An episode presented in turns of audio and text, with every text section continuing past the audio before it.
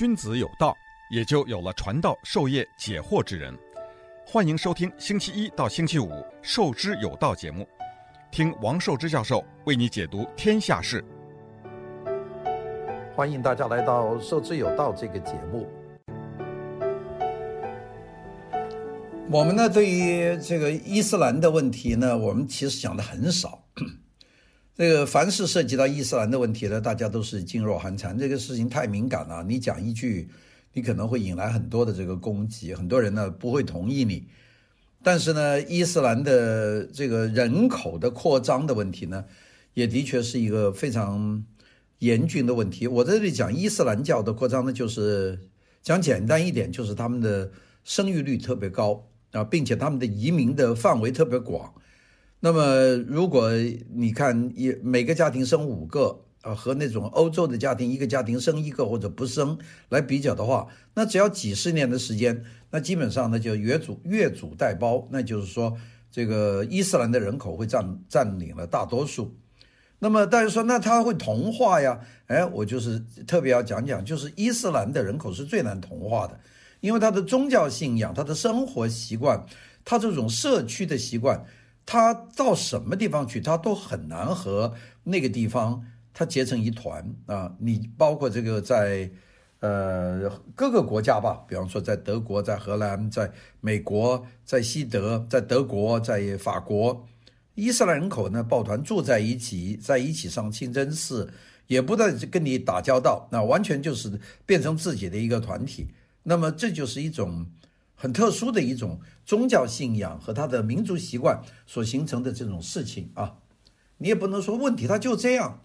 那么今天呢，我们就想把我们能够找到的资料呢，把它集中起来啊，和大家去讲讲关于伊斯兰这个种族的问题。这个问题呢，呃，我还不是自己想出来的，就是最近啊，在那美国有个叫政治伊斯兰研究中心啊，就发表了一篇文章，叫关于伊斯兰保和的临界点，有这么一个报告。这个报告我一看个题目呢，那就有两个字挺打动我的，一个就是饱和。伊斯兰的饱和，那饱和就是说满了。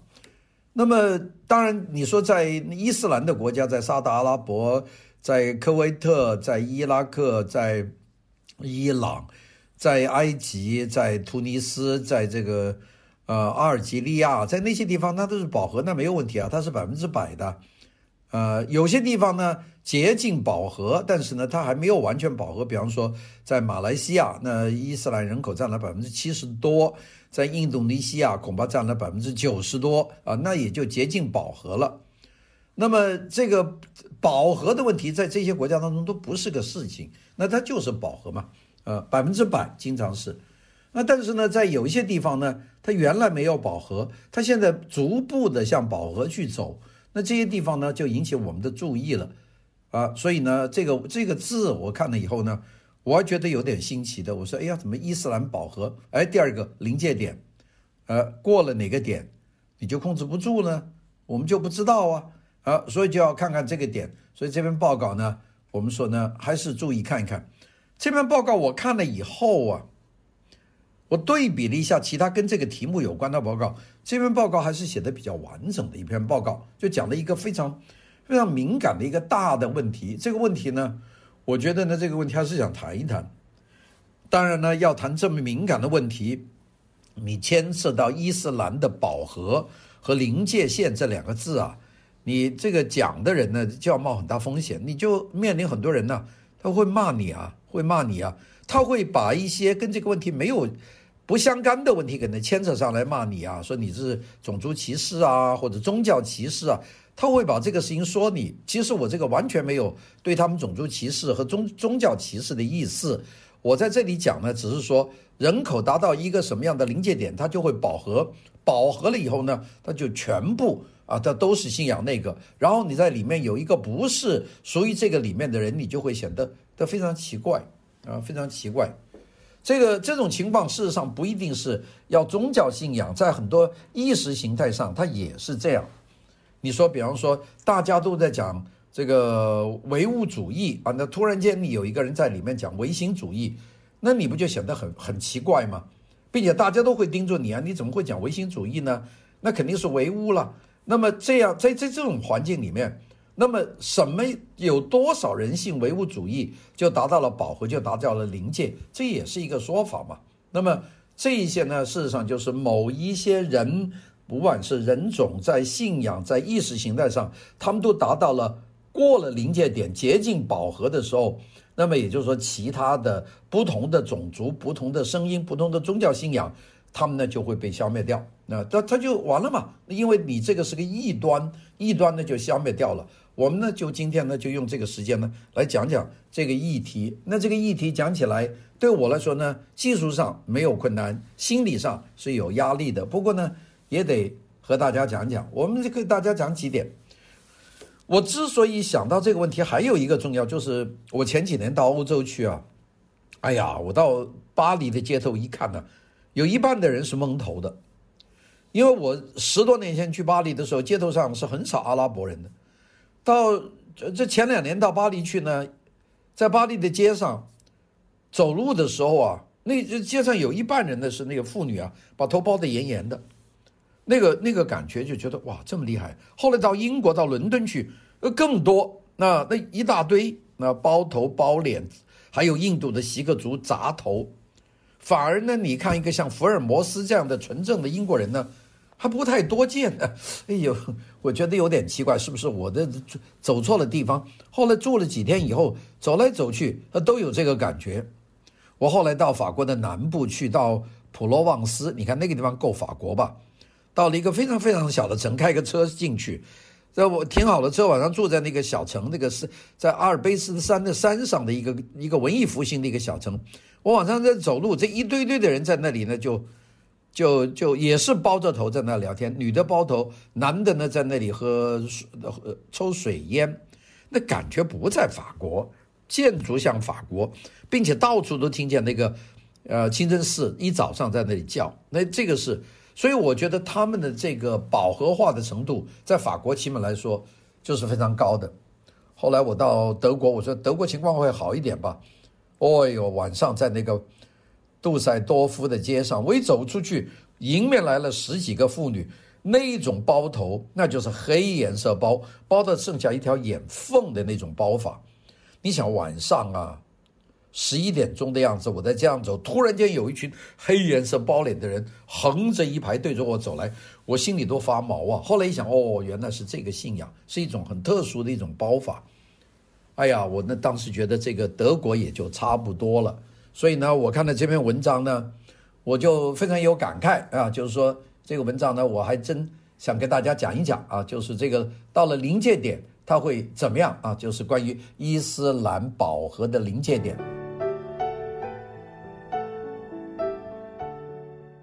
君子有道，也就有了传道授业解惑之人。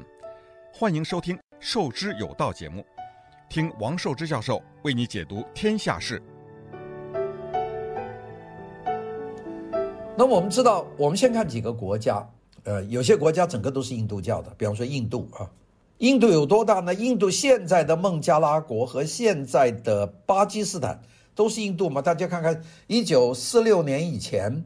这里就只有一个名字，印度啊，孟加拉国叫做东印度啊，巴基斯坦那就是印度的一个部分呢，并且呢，如果从历史上来看，你往上推说三四百年，那这一片都是印度教，都是印度啊，都是印度教的，哎，但是现在还有另外一个地方，那佛教占了很长地很长的时间是什么地方呢？是阿富汗，阿富汗有这么多的佛像啊。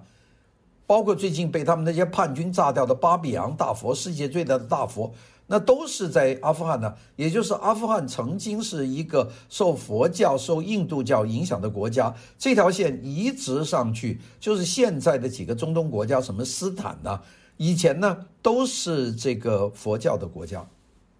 你看佛教一直到蒙古，这都是佛教。到现在，蒙古还在信这个藏传的佛教，就这个道理啊。佛教曾经占领过很大的一片地方，而北非还有中东的很多地方曾经是基督教文化。你们到这个土耳其的伊斯坦布尔和土耳其周边的地方看，有多少罗马的时期的东西，还有多少拜占庭帝国时候做下来的教堂，你就知道基督教曾经在中东地区、在北非地区、在突尼斯，它有多么的流行，甚至在埃及，它也是一个很大的。现在呢？现在你看这些国家呢，都是百分之百的伊斯兰地区，阿富汗整个是伊斯兰。呃，孟加拉国整个是伊斯兰，然后呢，阿富汗这整个是穆斯林的，然后你看整个中东，这全部是穆斯林的，然后到整个北非，整个是穆斯林的，基本上这一片原来曾经有过印度教，曾经流行过佛教，曾经流行过基督教，现在彻底的饱和性的变成了伊斯兰教，这就是一个这个过程啊。我们再看土耳其。土耳其在被伊斯兰教征服以后，实行了伊斯兰法。那么，当时在被伊斯兰征服以前的土耳其是百分之百的基督教徒。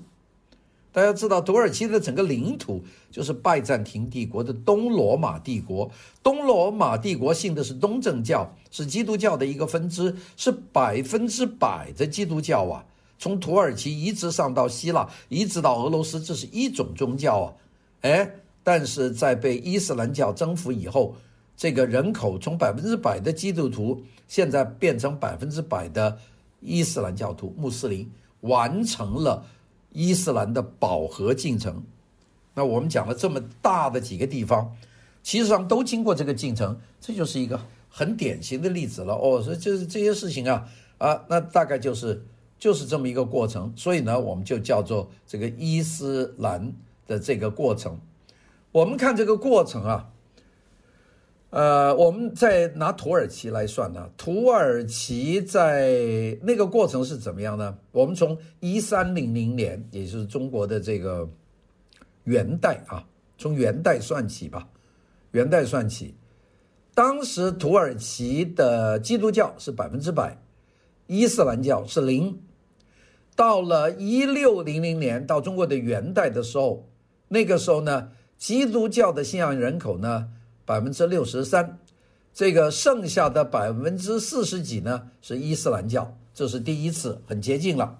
好了，到了一八五零年，这个信伊斯兰教的人口呢就达到了六十八，百分之六十八。信基督教的人口呢，就变成了只有百分之三十二。再过了几年，到了一九四五年，信基督教的人口呢，就剩下百分之十八；信伊斯兰教的人口呢，就变成百分之九十二。到了二零一零年啊，这个信仰伊斯兰教的人口呢是百分之百，信仰基督教的人口变成零。这不就完成了吗？从一三零零年到二零零九年，就完成了一个完整的一个变化，大概就是这么一个过程。这就是说饱和化。那么和其他的宗教不同，伊斯兰教的教典里面，这个有一个非常特别的一个部分啊。我们看它的几三本教典，一本叫《圣训》，一本叫《穆罕默德传记》。一本叫《古兰经》，这个三本书里面呢，别的宗教呢是没有没有很多关于怎么对待外边的人的事情。那这个每一本书里面都基本讲是我们要什么不要罪，不要有罪，其中罪，己中罪，我们要有己戒，要保护自己。不管是佛教，不管是基督教，他们都是这样一个教义，就是说检讨自己，律己。但是呢，不太讲什么对人。我们看看伊斯兰的这个三本经，按时间来排呢，它里面有相当大的一个部分是要讲怎么对待非伊斯兰教的教徒，呃，占的比例不小哦。第一本这个哈迪斯，就我们叫圣训，这伊斯兰教的这最早的一本经文，百分之三十七的篇幅是讨论对那些不信。伊斯兰教的人要怎么样去处理？到了西拉，西拉叫穆罕默德传记，里面有百分之八十一的篇幅是对付这个不信伊斯兰教的人。到了《可兰经》（Quran），有百分之六十四的篇幅是对付这个不信伊斯兰教的人。所以总计呢，所有的三大经典里面，对付这个非伊斯兰，就是 non-Muslim 的这个这个经文呢、总的来说平均算是百分之五十一。也就是说，整本这些圣圣经里面，就伊斯兰圣经里面有一半的篇幅是对付这个不信的人要怎么办？那么这个真是一个意识形态的书了。就是说，我们就。要写在经文里面，如果他不信，那我们怎么对付他？啊，这个是非常大的。所以我们说，伊斯兰呢是一个政治化的意识形态体系。那么这个呢，为什么伊斯兰教对非伊斯兰教、对非穆斯林世界的冲击最大呢？就是由于它是政治的伊斯兰，因为它是政治的伊斯兰，它就具有扩张。在意识形态上征服，在领土上征服，完全在道德上征服你的这个目的性。我们对比过来看看，这个佛教从来没有，佛教老是温温和和的，哎呀，这没事，蚂蚁都不踩死的。所以佛教这些年呢，呃，就是你信就好，不信也就罢，无所谓，从来没有说大家一定要信佛教。他在。扩张的程度上面，佛教那比任何一个宗教都要温和，所以它的抵抗力呢也最小，呃，完全是靠大家的一个信任。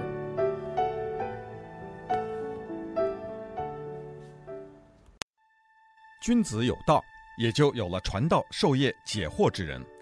欢迎收听《授之有道》节目，听王寿之教授为你解读天下事。我们今天讲的就是伊斯兰化的这个速度啊，伊斯兰化的速度主要跟这个临界点有关，也就是说，呃，某一个国家，呃，不是伊斯兰国家，伊斯兰国家不存在伊斯兰化的问题，就是非伊斯兰化的国家或者地区。那么，如果伊斯兰的人口达到了一个临界点，那么这个临界点达到有多大的时候呢？这个地区呢，它就会不可逆转的全部整个变成伊斯兰化。那这个是。两个学者的研究，那一个学者就是叫 Richard Bulliet，啊，他是哥伦比亚大学的一个教授，另外有一个呢是华人教授啊，这个华人教授呢叫谢瑞杰，他是美国最早的一个工科大学啊，叫做 Rensselaer Polytechnic Institute，那这个人呢是专门研究算法的，他在 IBM 啊、甲骨文啊、Oracle 啊，在三星啊。在都工作，现在在 Google 工作。那么他呢也是做算法的。这两个人呢，就对于说，呃，伊斯兰人口达到多大的一个比例，这个地方完全就会改变。这个比例小啊，是真没有没有影响啊。我我举一个例子说，我这这些十多年以来啊，我在香港呢，经常去一个地方，在香港的呃南澳岛啊，南澳岛这个香港的。那个南澳岛有一有一有个地方，就是香港的机场那个地方，那个地方叫东涌。东涌是一个很现代化的一个一个市镇，地铁也到啊，旁边靠着香港的这个国际机场。那个地方有一个很小的村子叫马湾涌啊，大家恐怕很多人都没有去过。马湾涌呢，原来是一个小渔村啊，后来呢，由于那里做了很多这个政府的公屋啊，所以那个地方的居民呢就急剧的增加，那人就很多。大家知道呢，香港人口增多呢，这个人口比例里面有一部分呢就是南亚地区来的人，那南亚地区来的人，啊，印度人占一部分，但是就会有一部分呢，巴基斯坦和孟加拉国来的人，这些人呢就是，呃，伊斯兰人啊，就是这个穆斯林。那这些人多了以后呢，他们呢就会吸引一些和他们相同信仰的人来，啊，你看那个巴基斯坦人。和印度人是不合的。那印度人信印度教，那印度教呢，那不太和那个伊斯兰教这个交往。但是伊斯兰教的人呢，如果说有一些孟加拉人或者巴基斯坦人，在这个村子里面呢，租了一个一个读经的地方啊，他们先还不会搞清真寺，慢慢的会把这个清真寺呢就呃，慢慢会把这个呃，首先是这个伊斯兰学校，也就是说他们的孩子在香港的学校读书，那读完书放学以后呢，就要集中在一个地方，就租一个地方，那么所有这些孩子在里面就学这个《可兰经》啊，大概就是这样。那马湾村呢是一个非常小的一个村子，呃，我看里面百分之百的呢，基本上都是这个香港的原住民啊。我在那个村子里面呢，我有时去理发啊，去剃剃头啊，去理发，会跟村子里的人在聊天。那问了一下他们，那大部分呢都是广东人的后代啊，也都广东那也就是什么中山呐、这个番禺啊、南海啊、顺德啊。就就这些地方来的，一一问不出三代，基本上都是这些地方来的。偶然有一些远一点，比方说台山呐、高明啊等等，这个就比较少。呃，没有潮汕地方来的，潮汕来的人都在香港的北角那边比较多。那么在在这个浪涛啊，在这个呃这个南澳岛呢，基本上就基本上都是这个广东来的人。那这个这个村子里面呢？呃，由于后面那个香港的公务里面住了很多的这个南亚的人，南亚的人里面有一部分是穆斯林，所以他们那没有办法在住宅里面搞这个读经学校，就跑到这个村里面就租了一栋房子啊，租了一一一一个两层楼的房子，在这里呢就给那些穆斯林呢就上经啊，就读讲这个克兰经。那我见他们那个学校的也都十年了，就。每天我有时候从那个地方散步啊，经过就看见里面就坐了很多这个孩子，因为孩子都是穿的香港学校的衣服，那么回来以后就会有些有些是穿着上学的衣服，但很多人就换了他们那个白颜色的袍子，穿拖鞋的就到这个地方把鞋脱在门口就进去，在地上就有一个年纪大一点的男性的穆斯林在给他们讲经啊，这就是一个讲。那么当然这个地方出出进进有很多人呢，也包括一些包着。包着头的这样妇女来送孩子来读，他们在旁边等，呃，旁边呢甚至也有穆斯林开了一家餐馆，啊，就供这些孩子呢去吃他们的那个饮食，因为他们有很多东西忌口嘛，这个不吃那个不吃的，那么所以呢也有服务设施，但是怎么做呢？他们呢都没有做大，也就是我开始看见他们时候想，他们很快会把整条村都租下来，因为他们的人口很多，那么后来看一看呢。由于他们总体的人口在这个这个村里面，它的比例还是少，所以呢，他他们也没有取到起起到这个作用。那么我们今天看这个报告，也就是说，他没有达到临界点。那么多少人是临界点呢？就有争议了。那个根据这个华裔学者这个谢瑞杰说呢，啊，百分之十的人口就进入了临界点。如果一个地区它的人口百分之十是伊斯兰。伊斯兰，呃，伊斯兰的人口，也就是穆斯林，那么就这就到了临界点。如果超过了百分之十呢，他们就能够慢慢慢慢的就变成伊斯兰化。那这个地方呢，就整个伊斯兰化，就像我们前面讲过的，像土耳其啊，超过了这个就伊斯兰化了。那当然，土耳其发生的很早的是公元十三世纪就已经发生了，那么用了大概几百年，那整个土耳其就完全伊斯兰化。那么类似的国家还有很多很多的，像印度。那伊斯兰化的巴基斯坦和孟加拉就完全分裂出去了，就变成两个独立的国家，就伊斯兰化。那印度本身呢还没有伊斯兰化，但是印度内部呢也有一部分伊斯兰教徒。那但是信印度教的还是比较多。如果这部分的人的人数，呃，让伊斯兰基信徒在印度境内超过百分之十，那印度也会走向伊斯兰化的过程。大概就是这么一个一个说法。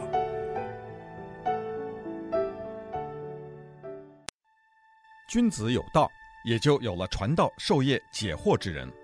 欢迎收听《授之有道》节目，听王寿之教授为你解读天下事。这个谢瑞杰呢是一个算法专家，他只是做算法。他呢就说，其实呢，呃，早先在没有网络的时候，个体呢是通过个体的关系网络来互相发挥的。那么这个没有互联网的这种人际之间的沟通，就是这种新的意识传播的方式之一。那我们想，这个读经就是一种了。你看，我们住的那个地方，那么多人在住了，总是好好多万人呢，在那个那个政府的屋村那个附近，并且还在建新的。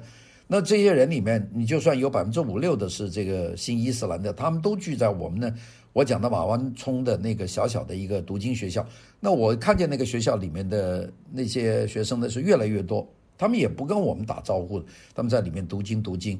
那么如果这个村里面的居民有超过百分之十是信奉伊斯兰教的话，那么这些他就很快的就通过人传人的关系就把这个信仰的就传出去了，这个就变成了一种不可逆转的。那么这种呢，就是人百分之十呢，就是一个核心的。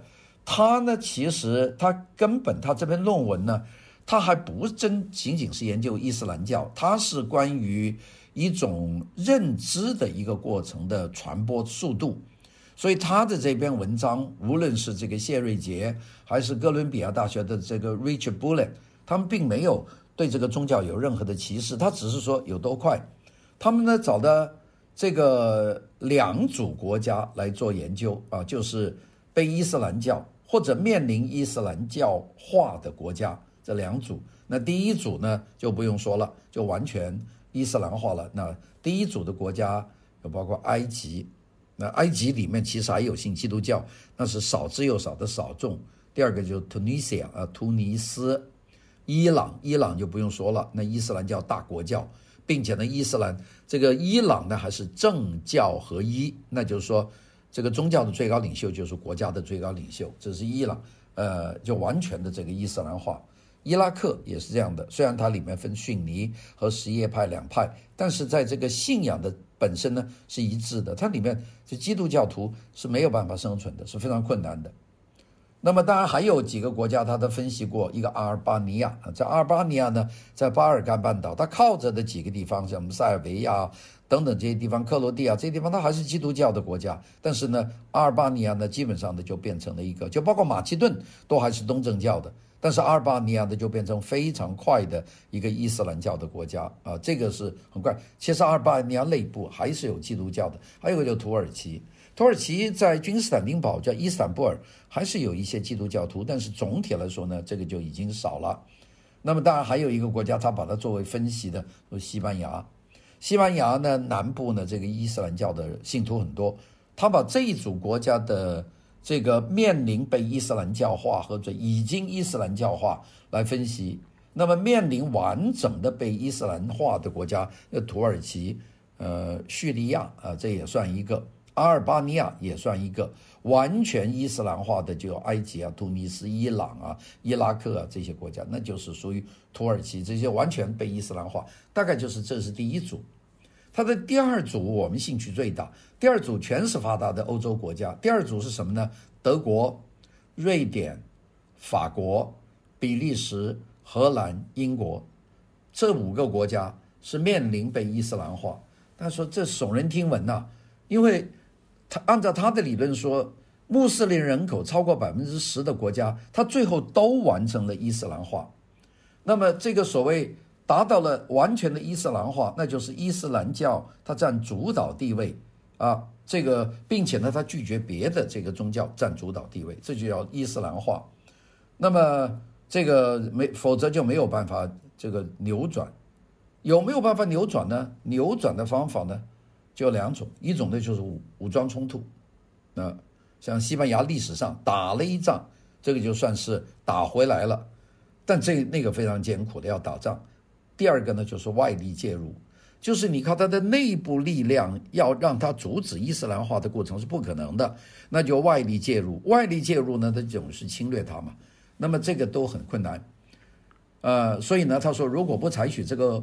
武力冲突或者外力介入啊，外力介入不一定是打仗了，可能外部采取一些制度的方法，否则呢，这些国家是没有办法恢复过来的。那这个我们一说到，如果没有武力冲突，没有外力介入，那么德国、瑞典、法国、比利时、荷兰、英国这些国家，它面临的前途就是被伊斯兰化。那我们就被伊斯兰化。恢复过了的国家有没有呢？历史上有的一个西班牙，西班牙被这个北非啊、突尼斯来的摩尔人统治了七百年，那整个南部啊，什么格拉纳达这些地区啊，这个基本上全部的就是伊斯兰化。那后来不是打了一场大仗嘛，整个欧洲组织起来收复国家，那这个呢就做到了。还有巴尔干的部分地区，那基本上完全伊斯兰化。后来打了仗了，那这个战争的结果呢，慢慢的就扭转过来了。所以现在巴尔干半岛这个地区呢，特别是科索沃战争以后啊，他还保证了这个地区基督教还能够存在，但是伊斯兰教呢也存在，是共存的。但这是外力的干预，呃，也就是说，呃，盟军，呃，北约和美国。打了很大的一仗，那么这仗打完了以后，一个当然教训了这个搞扩地区扩张主义的塞尔维亚，但另外一个呢，也是使这个地方呢，它不会这么快的走绝对的伊斯兰化的这个道路。这个是现在有些地方改变，还有一个改变的完全彻底的回到了基督教派的，就是匈牙利啊，匈牙利是差一点就搞成了一个穆斯林国家，一个伊斯兰国家。那么这些都改变了，这些国家呢，基本上都是发生了武力的冲突，呃，不管是西班牙、巴尔干地区、匈牙利，没有无一例外都是发生了武力冲突，最后呢，才改变了被伊斯兰教的这个命运。土耳其呢，是通过内部革命，是进行了这个政教分离，就是凯末尔啊，凯末尔的革命一九二几年，他呢就从内部革命去去伊斯兰化，就政教分裂。